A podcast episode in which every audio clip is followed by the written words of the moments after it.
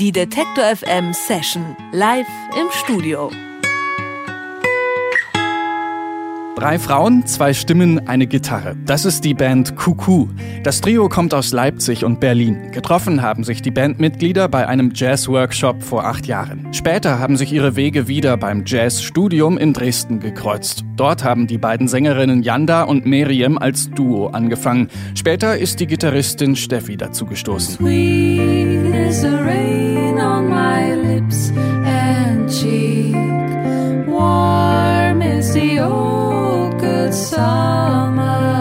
Musikalisch bewegen sich Kuku irgendwo zwischen Pop, Jazz und Folk. Das Markenzeichen von Kuku ist die ungewöhnliche Trio-Konstellation aus zwei Sängerinnen und einer Gitarristin.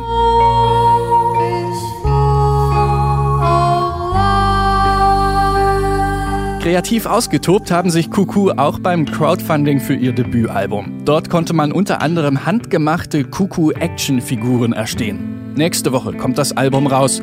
Jetzt sind die echten Kuku zu Gast bei Detektor FM. Und ich sage Hallo zu Miriam, Steffi und Janda. Schön, dass ihr bei uns seid. Hallo, hallo. Vielen Dank. Wir haben es eben gehört, ihr habt Actionfiguren gebastelt für euer Crowdfunding. Was habt ihr denn gemacht? Sind das Knetfiguren? Wie sieht denn das aus? Wir haben sehr, sehr lange überlegt, ähm, wie wir das umsetzen können, weil als wir uns das ursprünglich mal ausgedacht haben für die Crowdfunding-Kampagne, haben wir nicht so richtig damit gerechnet, dass wirklich jemand diese Actionfiguren ähm, kauft. Aber es hat dann funktioniert, die waren ziemlich schnell weg.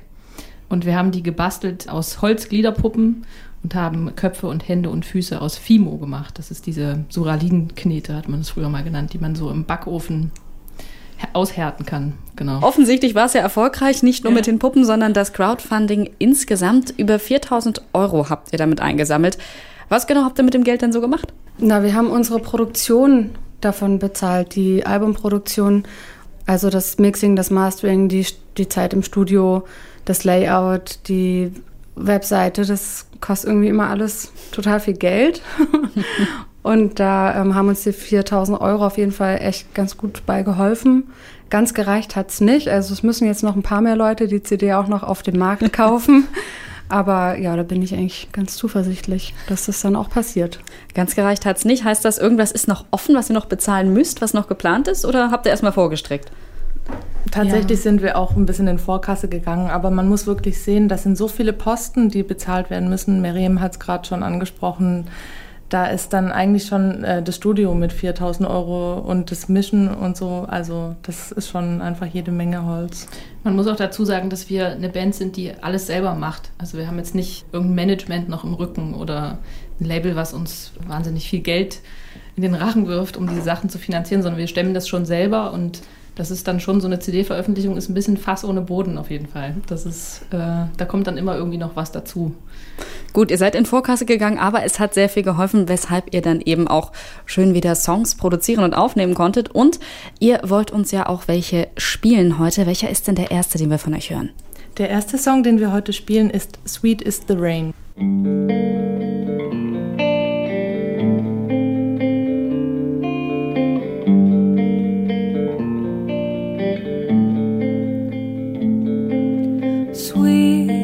Is the rain on my lips and cheek. Warm is the old good summer breeze, and for once I feel free. Yours is my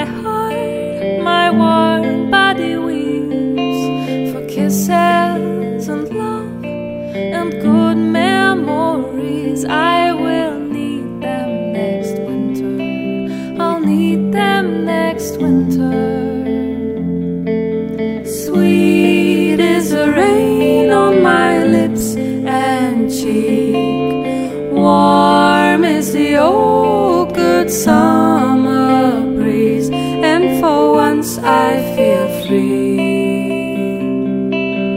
Yours is my heart, my warm body weeps for kisses and love and good memories. I will need them next winter. I'll need them next winter.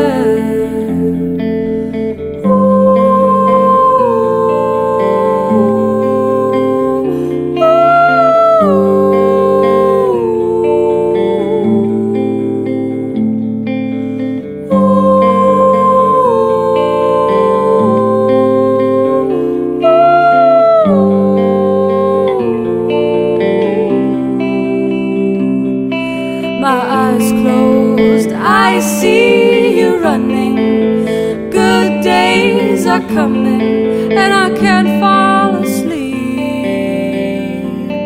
I'm waiting for you to come closer. I'm waiting for your hands to lay on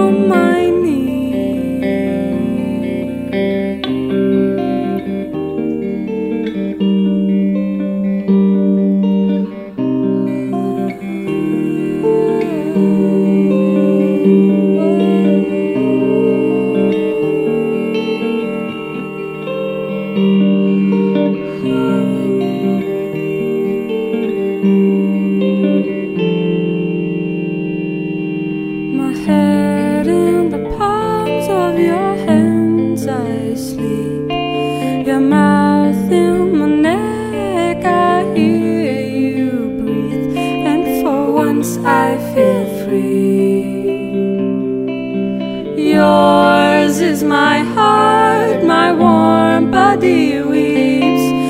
kisses and love and good memories. I will need them next winter. I'll need them next winter.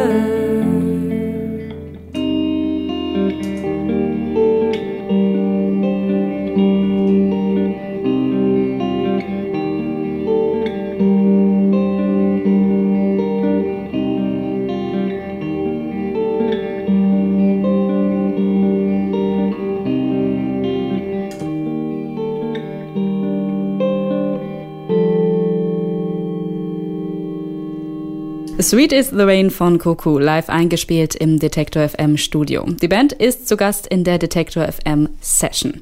Ihr kommt ja aus Leipzig und Berlin. Wie genau habt ihr euch denn überhaupt zusammengefunden? Das erste Mal bei so einem Workshop, zu dem wir alle hin sind, weil wir Jazzmusik studieren wollten und da was lernen wollten. Und dann haben wir uns in Dresden wieder getroffen. Da haben wir dann alle zusammen studiert und haben uns eigentlich erstmal angefreundet. So. Und uns gar nichts dabei gedacht. und dann, und ja, dann irgendwie haben wir gedacht, wenn wir schon so gut befreundet sind, dann lass doch auch zusammen Musik machen. Damals wart ihr ja trotzdem erstmal alle zusammen, wenn man so möchte. Heute führt ihr eine Art musikalische Fernbeziehung. Wie funktioniert das denn? Skype. Ja, also tatsächlich helfen Tools wie Skype sehr viel. Wenn man zum Beispiel zu dritt Sachen besprechen muss, ist das unglaublich praktisch.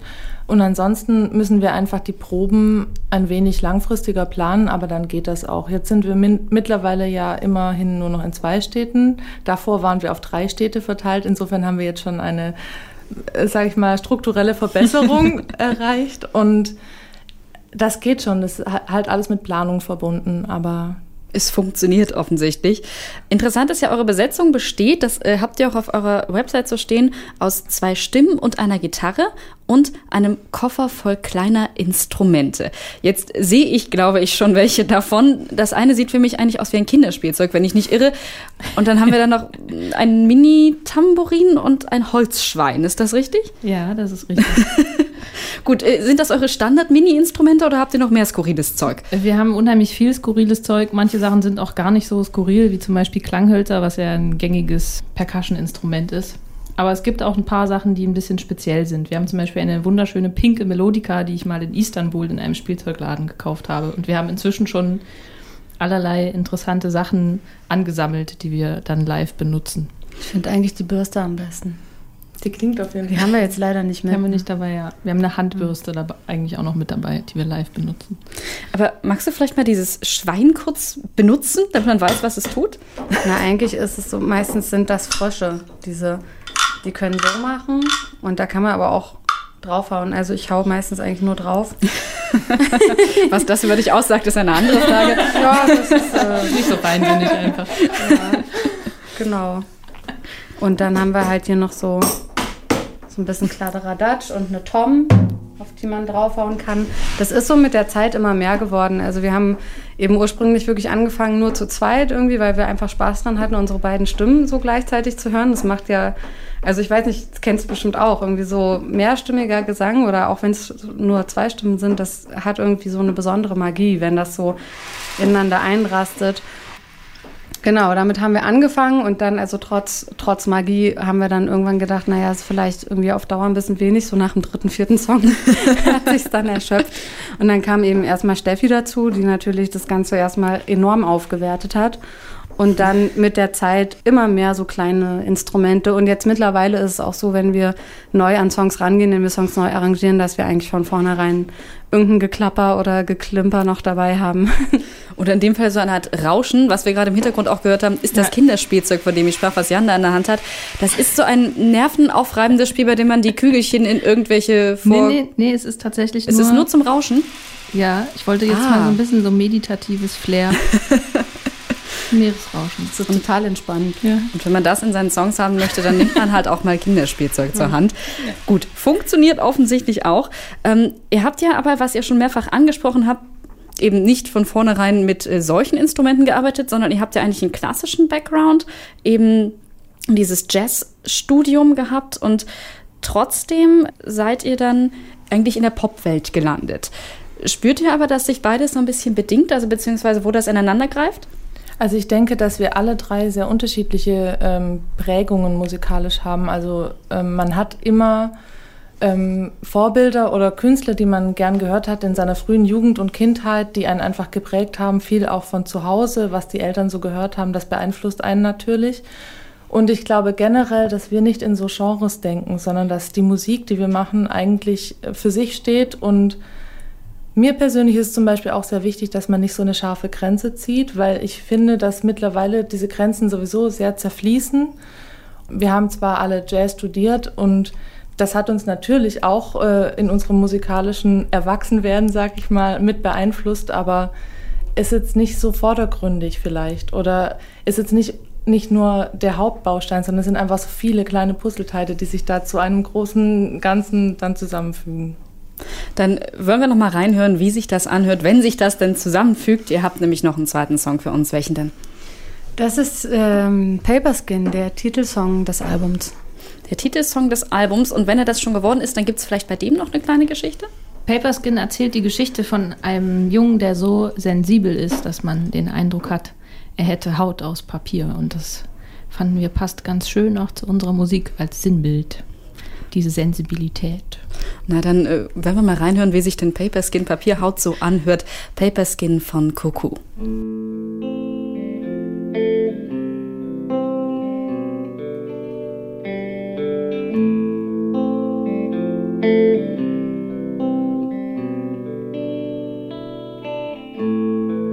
A surface a